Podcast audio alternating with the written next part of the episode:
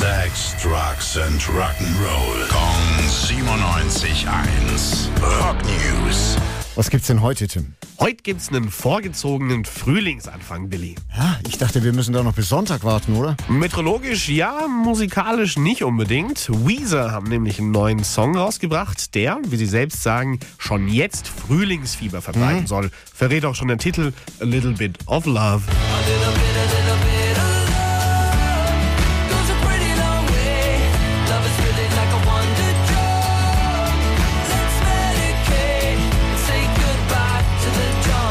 Wow, die haben ja ganz neue Töne angeschlagen, die Jungs. Äh, das bin ich ganz anders gewohnt von Weezer.